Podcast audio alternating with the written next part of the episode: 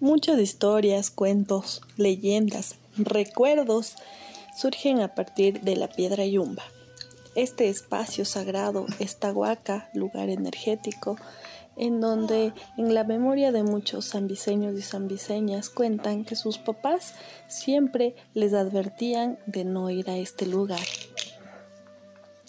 Mencionaban que si pasaban por este lugar les daba mal aire, mal viento, mal de ojo, entonces los niños temían y por mucho tiempo tenían este rumor de que por ahí no había que pasar y poco a poco este lugar fue olvidado.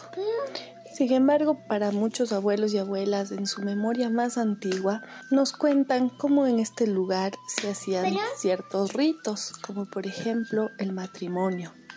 Manuel Álvaro, él recuerda cómo su bisabuelo llevaba el arpa a este lugar y se quedaba noches enteras porque él contaba que dentro de su trabajo de curación y de servicio hacia las personas, en este lugar encontraba la inspiración y que la yumba le daba las notas con las que él entonaba en su arpa y él transformaba en música de curación. Otras personas recuerdan que cuando iban por este lugar, motivados también por esta curiosidad de este lugar prohibido de alguna manera, sí encontraban ofrendas, encontraban flores, encontraban gallinas muertas y también durante mucho tiempo esto no fue visto como los pagos o como ofrendas a este lugar, sino también eran vistos como brujería. Poco a poco la comunidad ha ido olvidando este lugar. Sin embargo, nosotros reconocemos, nosotros reconocemos el valor de este espacio patrimonial y más que patrimonio de este espacio sagrado, de esta huaca, donde se puede ir a conectarse y donde se puede ir a agradecer y hacer peticiones. Uno de los pocos escritos que existen sobre este lugar, sobre la piedra yumba, cuenta de que Mesías Carrera, un joven sanviseño, motivado por su curiosidad y siempre atento y con ganas de descubrir, había ido a visitar este lugar. Se quedó ahí durante una noche entera y al día siguiente ya fue a su casa y de nuevo en la noche pudo sentir cómo la presencia de la yumba y el yumbo habían ido a visitarle. Si bien él no encontró el día en que fue a este lugar lo que quería buscar, al otro día se le presentaron. Él en, esto, en este texto narra cómo él se levantó de la cama, se sentó y pudo ver en el filo de esta cama a una mujer desnuda con la cabellera larga, de tez morena y con una corona de plumas que en nuestro pueblo la conocemos como wincha. Es un tocado lleno de plumas de colores, especialmente de guacamaya y que tienen tonos azules, rojos y tomates. Él cuenta que detrás de esta mujer se encontraba un hombre desnudo con un tocado igual de plumas y una lanza. Él recuerda este hecho como algo que no fue un sueño, sino como algo vívido en donde estos espíritus se le presentaron en forma de humanos y de lo que hoy conocemos como yumbos y yumbas. Una de las personas que creció escuchando las diferentes historias y relatos de Don Mesías, que él reconocía a Zambisa como el lugar de centro energético astral del universo, ya que no solo por aquí pasa la línea equinoccial, sino también si se trazaran líneas imaginarias entre los Apus y diferentes volcanes y nevados que nos rodean, se encontrará un punto de intersección justo en esta zona. Por eso es que para los habitantes, los hombres y mujeres originarios de esta zona, este lugar fue uno de los asentamientos iniciales y los primeros asentamientos indígenas de lo que hoy conocemos como Quito. Para Don Mesías, que siempre, más allá de ser historiador, fue un ser que estuvo muy atento y curioso indagando estos misterios, por de alguna manera llamarlos. En Zambis existían centros y portales energéticos que te trasladaban de un lugar hacia el otro, que te permitían ver más allá de lo que el humano podría alcanzar a ver. Muchos de estos lugares son conocidos como la piedra Incharrumi, también como un monolito que es como un fuerte de donde él relataba que se paraban y podían ver los, eh, la Amazonía como un lugar donde se podía ver más allá de las cosas. También él relataba cosas que le sucedían y que él recordaba de lo que había escuchado hablar de los mayores alrededor de la piedra yumba. Cabe recalcar que a pesar de que se la conoce como piedra yumba como una sola, son dos, hombre y mujer, dos monolitos que están uno frente al otro y que en tiempos antiguos estaban rodeados de agua cristalina, ya que alrededor y cerca de ese lugar existen muchos ojos de agua. Eso nos da cuenta de cómo estos espíritus de estas deidades tienen una íntima relación con el agua.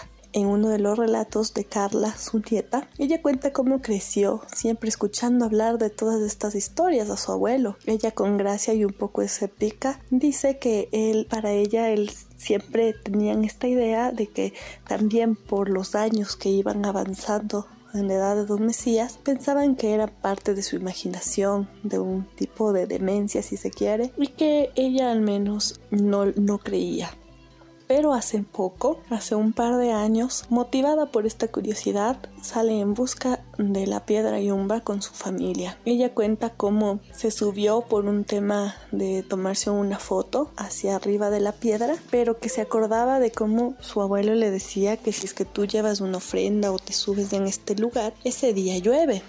Por eso es que también eh, las diferentes ofrendas, gallinas, naranjas, dulces, miel, etcétera, que iban a dejar este lugar, estaba relacionada con el hecho de que la comunidad quería o que deje de llover o que llueva. Entonces ella se sube a esta piedra, se toman la foto y se puede ver la foto un día soleado, despejado. Al momento de subir nuevamente ya y de retornar a su casa, cuenta cómo les cayó una lluvia torrencial para ella ese fue un momento clave en el que ella empezaría a creer de lo que tanto había comentado su abuelo y de estas historias y relatos. Eso también nos liga a esta conexión directa con esta deidad y fuente de vida y elemento sagrado que es nuestra agua, la Yakumama y Yakutaita, que también hay que reconocer que también tiene su lado femenino y masculino como todo y como también nos muestra la piedra yumba y la piedra yumbo.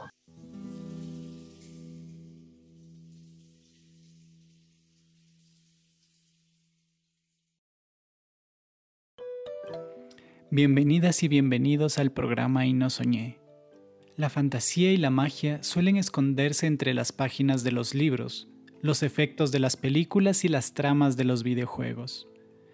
Pero muchas veces está frente a nosotros, en el cotidiano y en cada paso que damos. El programa de hoy será un poco diferente. Hablaremos del agua, de la que día a día nos hidrata y nos mantiene limpios, el líquido sagrado que muchas veces no nos detenemos ni siquiera a presenciar su magnífica belleza translúcida y su inmenso poder de dar vida. Regularmente hablaría de películas o libros que tengan como tema o protagonista el agua, pero este elemento es tan cotidiano y cercano a todos, o al menos idealmente así debería ser, que hablaremos de nuestra agua, en específico de la que brota y fluye en las quebradas de Zambisa. Esta parroquia, que está a sorprendentes pocos minutos de Quito, es una joya de territorio en un lugar mágico. Durante mucho tiempo estuvo prácticamente aislada de la ciudad. Solo un túnel excavado por los mismos pobladores lo comunicaba con Quito. Y después, este lugar fue el destino de la basura de la ciudad. He de admitir que mi referencia de Zambis hasta hace muy poco tiempo estaba asociada a la palabra botadero, cuando pude visitarla al fin me encontré con un paraíso de naturaleza y tradiciones profundas y maravillosas. Si no conocen Zambisa, los exhorto a tomarse un fin de semana y darse una vuelta por su plaza y sus mágicas calles. Y dentro de este lugar, aún desconocido para muchos de sus propios habitantes, están las quebradas de Zambisa. Para conocerlas hoy no estoy solo. He traído al programa a dos expertas del tema grandes comunicadoras y zambiseñas de pies a cabeza. ¿Y qué mejor forma de conocer algo que por sus leyendas? Hoy nos acompañan Fernanda Álvaro y Paola Guevara para hablarnos un poco más del agua, nuestra relación con ella y cómo la estamos destruyendo. Bienvenidas. Fer, cuéntanos un poco de tu parroquia y de su relación con el agua.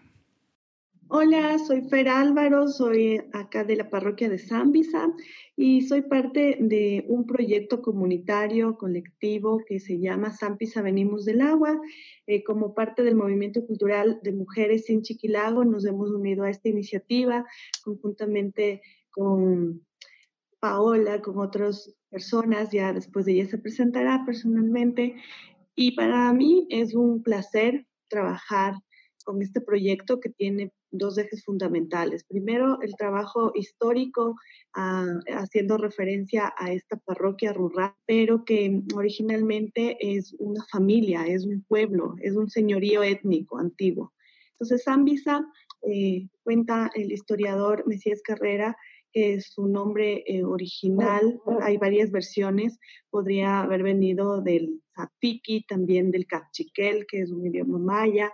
Entonces, bueno, en función de esas referencias decidimos eh, como traer a la memoria de las personas y resignificar este nombre haciendo referencia a este pasado, entonces se le puso Zampisa, eh, haciendo también hincapié en el pi, que dentro de de esta referencia de, origen cachique con el agua. el pi es igual a agua y el san eh, tiene que ver con el verbo venir. Por eso se llama Pisa venimos del agua y tiene que ver con un trabajo alrededor de la revalorización, conexión y concientización del elemento sagrado que es para nosotros el agua o yaku. Entonces, hemos venido trabajando ya va a ser un año eh, con una primera mm, muestra, una pequeña intervención artística que tenía como objetivo eh, sensibilizar y convocar a la comunidad. Justo hace un momento estaba hablando sobre el agua y la poca importancia que hoy en día se le da a este líquido indispensable para la vida y que además es sagrado. Hoy en día me da la impresión de que no lo apreciamos por lo fácil que es conseguirlo, pero mm, Creo que es algo que supera cualquier nivel de importancia, ¿no? Al final de cuentas es la que nos da la vida. Paola, quisiera que nos hables un poco del tema. Cuéntanos qué es lo que piensas. Bueno, primero que, creo que parte de, lo que hemos olvidado, ¿no es cierto? Está, tenemos tan fácil el agua a nuestro alcance con tan solo abrir la llave, pero a veces no nos planteamos esta pregunta como de dónde viene el agua, y a dónde va. Entonces yo creo que el principal problema que, radica es en este ciclo poco funcional del consumo del agua. Entonces desconocemos en primera instancia que la consumimos y también desconocemos a dónde va el agua que, que usamos en la cotidianidad. Entonces, es una problemática en realidad bastante grande porque es una práctica que no solamente la hacemos aquí en, en el Ecuador, ni en la capital, sino en varios países. Entonces, es una problemática grande que sí nos deberíamos como, como tomar más en serio, porque además eh, creo que para revitalizar o para reconectarnos con el agua hace falta de todos los actores, ¿no? La empresa pública, la empresa privada, la ciudadanía, y todos en esta corresponsabilidad deberíamos como actuar desde cosas pequeñas en la cotidianidad, por ejemplo, ¿no? Eso, creo que está, está mal planteado el sistema del consumo del agua en realidad. Siempre se está hablando de esto, de las pequeñas acciones, de reciclar, de ahorrar, que evidentemente son cosas importantes, pero ¿qué piensan de las grandes industrias, del consumo desmedido que provocan estos problemas ambientales? Desde mi punto de vista, ¿no es cierto? Sí existe un compromiso y una responsabilidad mayor desde los entes de control y desde los mismos que, de alguna manera eh, manejan el tipo de modelo en el que vivimos, ¿no? O sea, por ejemplo, hablemos, hablemos específicamente del manejo de las aguas residuales. Eh, no, acá por lo menos en la ciudad de Quito y en el Ecuador en general no existe una responsabilidad y no existe un planeamiento de cómo manejar aguas residuales, generar plantas de tratamiento, etcétera. Entonces acá igual en la localidad, en la parroquia de San Visa, tenemos una problemática. Inicialmente, más o menos a partir de los 70 y un poco más, eh, sufrimos del fenómeno de la basura, justamente con eh, la instalación del basurero a cielo abierto aquí en nuestra quebrada de, entrada a la parroquia, en la quebrada de Porotohuayco, y ahora, en cambio, tenemos la problemática de que vienen las aguas servidas de los barrios de Montesarrín, de San Isidro, que son la parte alta de la, parte alta de, la parroquia, por así decirlo, y nosotros estamos debajo de estas, de estos cerros, de estas montañas. Quisiera que me cuenten un poco de su proyecto. Ustedes y su equipo de trabajo han hecho una interesante investigación sobre el agua de Zambisa y de cómo afecta a sus moradores, ¿cierto? Cuéntenme un poco más sobre esto. Mm, bueno, este proyecto que con Fernanda hemos venido trabajando, en una primera instancia, en la fase de investigación, recogimos varios testimonios para justamente traer a la memoria esta, es cómo los abuelos y abuelas de la parroquia estaban vinculados al tema de las quebradas y sus afluentes, ¿no? Hacían uso para personal, hacían uso para la agricultura y cómo ahora se ha perdido todo, todo esto, ¿no? Entonces, en una primera instancia, en una primera fase, este, con FER planteamos el acercar y usar al arte como una herramienta sensibilizadora para poder llegar a la ciudadanía y a los parroquianos. Y hicimos una puesta en escena, ¿no? un performance que, que nos ayudó a un poco acordarnos Em, cómo era esta ritualidad con el agua de, nuestros ancestros ¿no? en, esta, en esta primera fase. Más tarde se logró el auspicio del estudio técnico de cinco puntos estratégicos que atraviesan la quebrada del Tolalá, que colinda con Cocotó.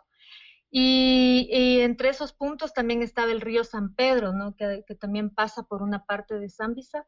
Y en realidad ahí fue como un poco lo más eh, para mí impactante y, creo que para los que estábamos como metidos en esto, de ver los resultados, cómo se sobrepasa, ¿no? Todos los límites en todas las formas. Y esto ya no solamente que ha afectado a los afluentes de, la, de, las quebradas que, rodean la parroquia, eh, afectado a la flora y a la fauna y eh, muy probablemente eh, está afectando a la población. Entonces yo creo que es un tema súper crítico y delicado que las autoridades deben como, como tomar cartas en el asunto, porque como decía la Fer, ya les, ya les perjudicaron antes con el tema del basurero, que hasta ahora se guarda un estigma de bajar a la parroquia o que la gente no quiere bajar a la parroquia porque es un basurero. Y ahora hay este problema, que yo que vivo al filo de la quebrada, por ejemplo, cuando llueve muy fuerte, el olor sube, el olor de, de, perdón la palabra, de toda la excreta de la ciudadanía nos llega a nosotros. Entonces han convertido a las quebradas en literalmente una alcantarilla. Una de las partes importantes de la conservación es justamente la memoria, la memoria de los abuelos, de las mamás y de su historia. ¿Cómo ven ellos esta situación del agua? justamente en esta fase de investigación que fue eh, muy rica porque logramos eh, conversar con diferentes abuelos y abuelas, eh, personas mayores de 70 años en, en general. Em, ellos sí recordaban, por ejemplo, como en la quebrada, en la quebrada tanto de, del Protohuayco como en la quebrada del, del Tolalá existen o existían ojos de agua. en la parte de donde fue el basurero ya lamentablemente fueron tapados y muchos dicen que eran siete ojos de agua que eran muy caudalosos al punto de que, claro, después de esa agua llegaba a los tanques, al reservorio que tenemos igual acá en la parte de arriba y distribuía a toda la, a toda la parroquia y también a los sectores aledaños como Nayón. Entonces era un afluente fuerte. Lastimosamente esto ya no existe porque taparon estos ojos de agua con la basura de la ciudad. Eh, no sé, el agua abre camino, no sé cómo, cómo estará ahora el tema, porque eso sí tendríamos que, trabajar y seguir aunando esfuerzos para hacer un estudio técnico más profundo. Hace algunos años atrás esto fue una preocupación a nivel de la parroquia, ya que había un peligro constante, no solo por el manejo de los gases metanos y lixiviados del tema del basurero, sino también porque no se sabía dónde estaba y hacia dónde estaba direccionándose eh, esta, esta corriente de agua, ¿no? Entonces, bueno, algunos entendidos decían que eso también podría eh, hacer que que sea una bomba de tiempo esta parte del basurero. Pero por eso ya eh, fue como el tiempo tope y fue una lucha constante de la parroquia, eh, movilizaciones, secuestros, de, de, incluso de carros de basura, así como un trabajo también súper riquísimo de organización comunitaria, y se logra que ya por fin hagan como el el traspaso del tema del basurero. Pero la pregunta no es, o sea, sí, afectó el tema de la parroquia y demás, pero ahora está pasando lo mismo con el INGA. O sea, ahorita igual el INGA ya no da más cabida al tema de basura, igual sigue teniendo el mismo problema del manejo de, de gases y lixiviados y todo el tema. Y, y también tomando en cuenta que el INGA también es una comunidad, es una población originaria en donde se encontraron vestigios, en donde también guarda mucha riqueza cultural. Y, vemos que eh, eh, este modelo no, no, no, tiene reparo en eso, ¿no? Y pasa lo mismo con el tema del agua. Yo creo que es un, tema de, de, sí convocarnos y decirnos a ver qué está pasando a nivel ambiental, a nivel ecológico, qué estamos haciendo. Eh, a la final eso también va a repercutir en nuestras vidas de manera directa. Entonces, eh, sí, con el tema de ahora de, los afluentes de la, otra, de la otra quebrada, que es del Tunalá, sí existen unos pocos, nosotros hemos bajado, ahora ya no, ya no, esto no ha sido como posible en este tiempo, pero hace poquito hemos estado constantemente bajando con Paola, con Jaime Lema, que es también otro coterráneo de acá de la parroquia que nos apoya en la parte técnica, en el tema ambiental.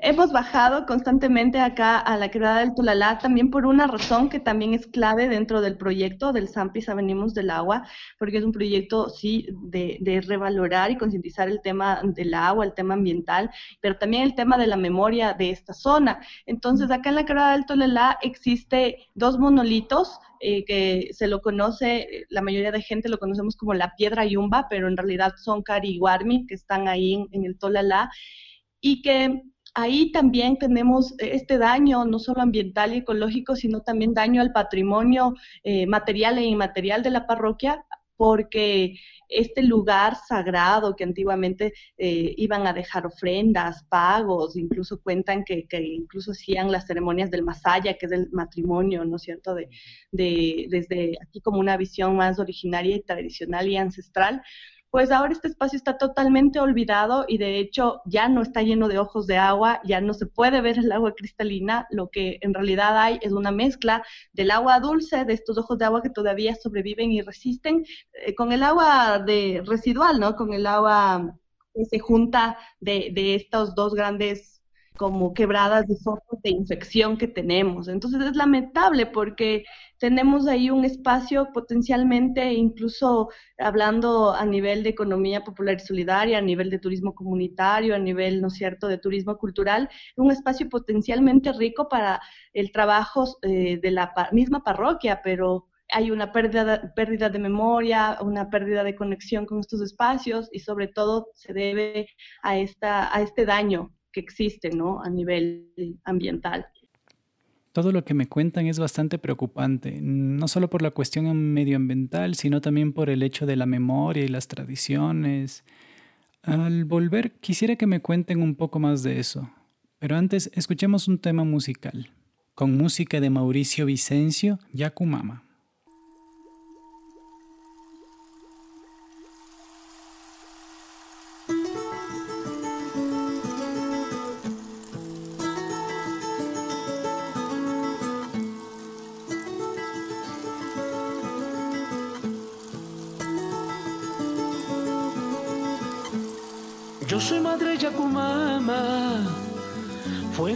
Vida universal,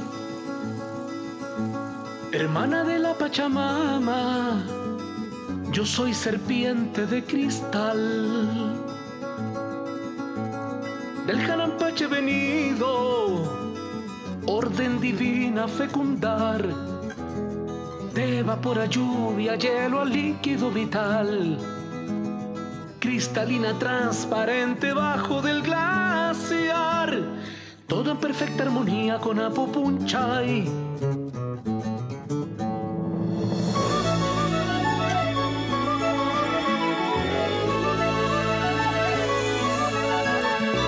Mi poder está en lo que fluye, todo lo puedo transformar. Yo vengo de un largo de la cola de un cometa sideral. Este tiempo tu conciencia despertar para que florezca en ti la luz universal. Todo en perfecta armonía con Apupunchay. Mamita aquí ya me da la fuerza. El Taitaguaira me da su voz. La Pachamama me abre el sendero.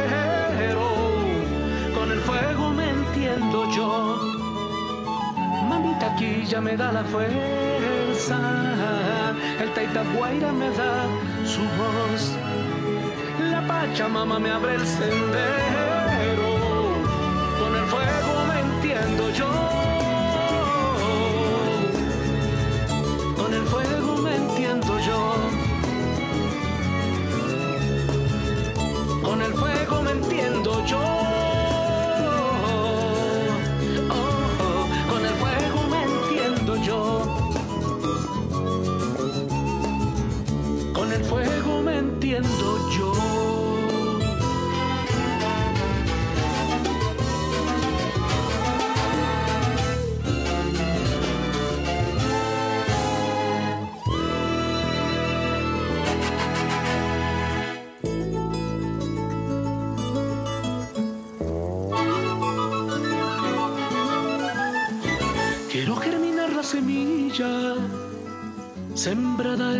Corazón. Despertar la serpiente dormida, dar paso a tu maestro interior. Yo soy madre Yacumama, fuente de vida universal. Con el Taita Guaira, mi hermano elemental, toco las estrellas con mi mano todo en perfecta armonía con Apopunchay. Cuídame hermano, no contamines la fuente eterna de sanación. De ti depende que el río fluya, lleno de vida, lleno de amor. Mamita aquí me da la fuerza, el Taitaguaira me da su voz Pachamama me abre el sendero, con el fuego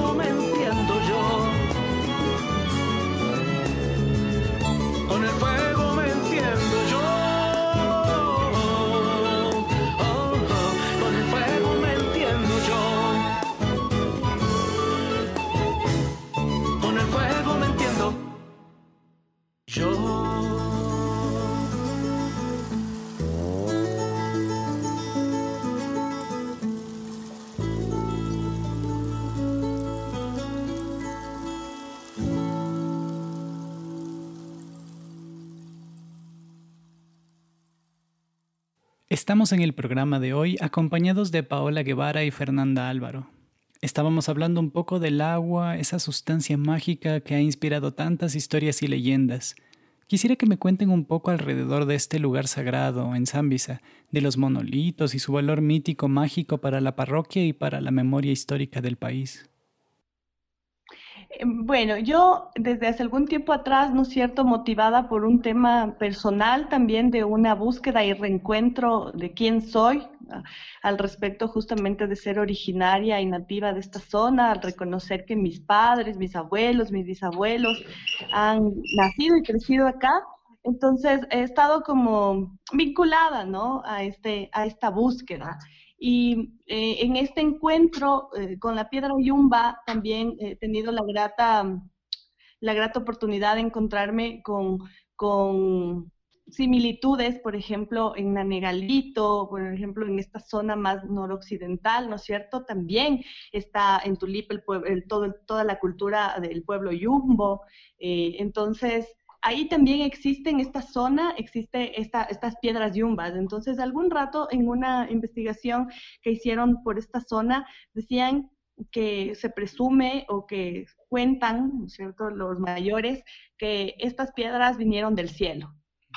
Entonces, por eso era como esta, esta conexión, ¿no?, con, con, con estos espacios, con, además de esta este, este lugar energético que sin duda es, por eso es que muchos cuentan y está en su memoria y en sus recuerdos este tema de que si iban allá les daba mal aire o mal de ojo o mal viento, ¿no es cierto? Pero es porque existe una carga energética fuerte en esos, en esos espacios. Entonces, la ciencia cierta no sabríamos decir si la colocaron, si vinieron efectivamente del espacio, o sea, del cielo, o, o vinieron de una explosión volcánica, ¿no es cierto? Las teorías pueden ser muchas, eh, pero yo me quedo con, esta, con este tema, ¿no? Que decían que, que, vinieron del cielo y que de alguna manera ahí estaba también guardada el agua, que también dentro de la cosmovisión o la sabiduría o la, los relatos de los abuelos también viene del cielo, ¿no? Y ahorita justo recuerdo una canción que, que, que dice Yakumama vienes del cielo y así es como llega la vida también y esta, en esta transformación y en estos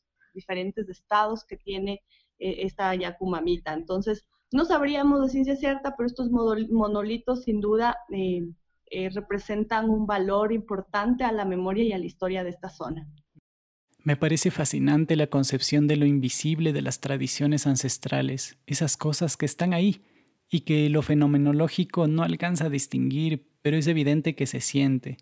Muchas veces yo digo que la verdadera magia está en el viento haciendo bailar a los árboles y no es solo por una cuestión poética, sino porque en ese acto hay como hilos invisibles a los ojos mortales que sabemos que están ahí, pero que nos negamos a ver. Y me parece que uno de estos hilares invisibles y mágicos es la memoria que nos une a todos. Paola, cuéntanos por qué la memoria es tan importante para su proyecto con el agua la memoria es importante para, para, también traer a nuestra vida práctica diaria. La, Fer decía una, una, una, vez una frase bien bonita que decía hay que volver la mirada. Y a mí me parece súper lindo eso, porque si tú te das cuenta, eh, los abuelitos, las abuelitas, por su experiencia misma tienen sabiduría y porque ellos también han ido de una u otra manera heredando, ¿no? Esta memoria que nos sirve, como te digo, para esta, esta práctica diaria. Cada uno sabrá con con qué se quede y con qué no, pero es importante no olvidarla, ¿no? Entonces, eh, aquí tenemos como esta tradición, por ejemplo, de las agüitas con las que nos curaban las abuelitas, que uno diría es mágico, como tú dices, pero es real también, ¿no? que, eso sí, existe. Em, es, real que, que, los árboles son, tienen, guardan sabiduría real, que las piedras guardan su sabiduría.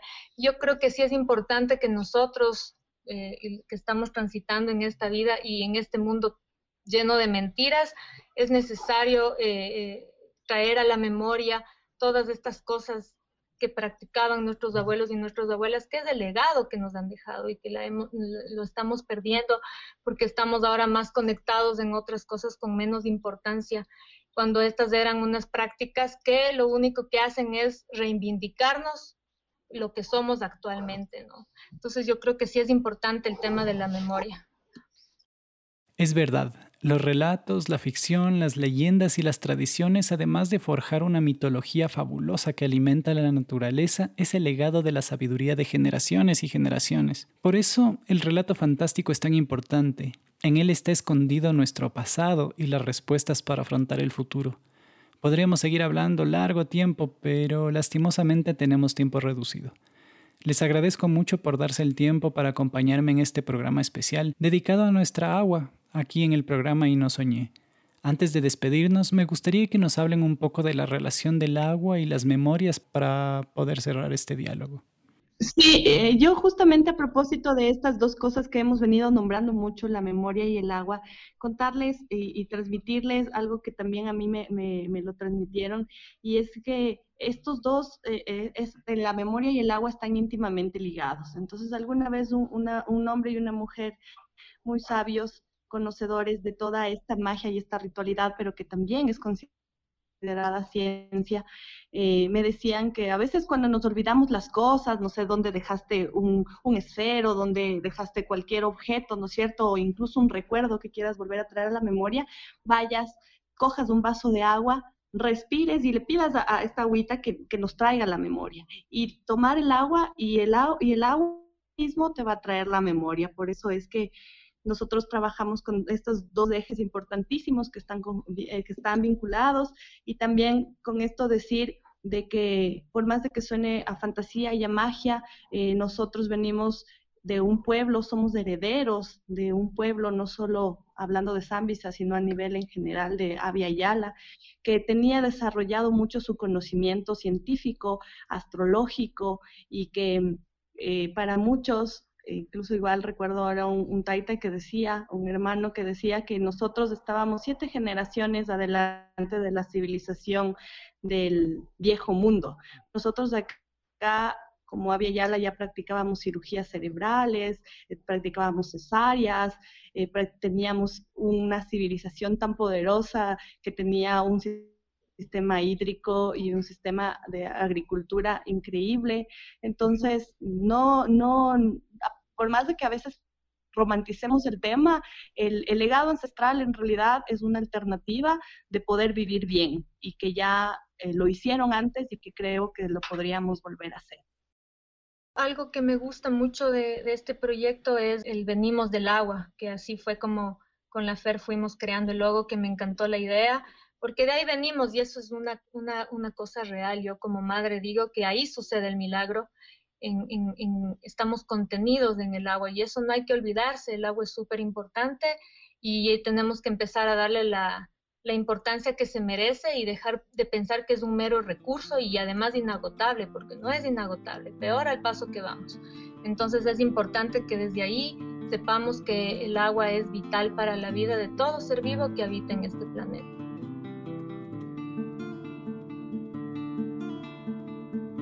En tus ojos de agua infinita se bañan las estrellitas, mamá. En tus ojos de agua infinita.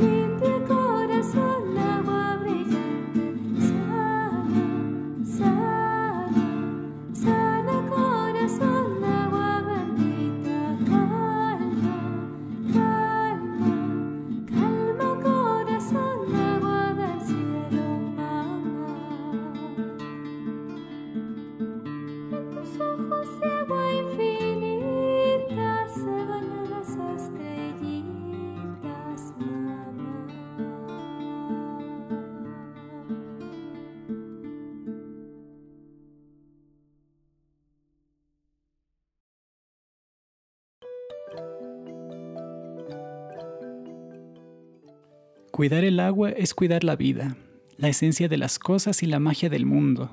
Cuidarla garantiza el futuro no solo de nuestra especie, sino de la subsistencia del único planeta que conocemos en el universo que ha podido generar el don de la vida.